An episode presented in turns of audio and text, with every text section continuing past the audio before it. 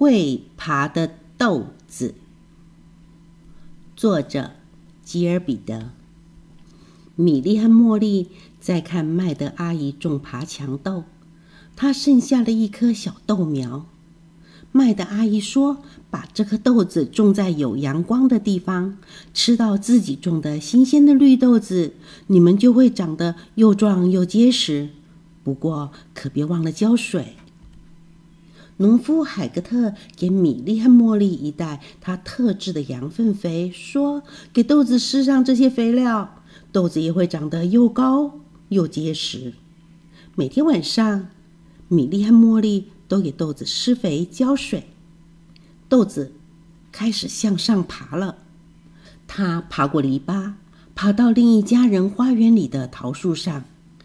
米莉和茉莉跑去告诉麦德阿姨说：“我们的豆子在不停的爬。”麦德阿姨摸着下巴说：“豆子知道自己要爬到什么地方，到时它会自己停下来的。”豆子爬过一座小屋，爬过一道树篱，一大堆人围了过来。米莉和茉莉的豆子出名了。人们问麦德阿姨：“这豆子要爬到哪里去？”麦德阿姨说。他知道自己要爬到什么地方去，到时候他会自己停下来的。豆子沿着下水管爬进了一扇窗户，窗户下面的床上躺着一个生病的小男孩。豆子轻声地说：“我要给你吃新鲜的豆子，让你变得又壮又结实。”生病的小男孩简直不敢相信，著名的豆子专门来看望他。他有气无力地说：“谢谢你。”豆子不再爬了。据说，他把新鲜的绿豆子给了生病的小男孩。麦德阿姨说：“我跟你们说什么来着？豆子就是知道自己要去哪里。”生病的小男孩吃了新鲜的绿豆子，变得越来越结实。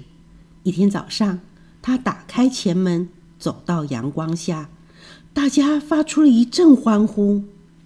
麦德阿姨说：“看看我们的新鲜的绿豆子，让你变得健康又结实。”农夫海格特若有所思地说：“我敢说，我那袋特制的羊粪肥起了作用了。”麦德阿姨说：“胡说，是豆子自己知道该去哪里。”这个故事就说完了。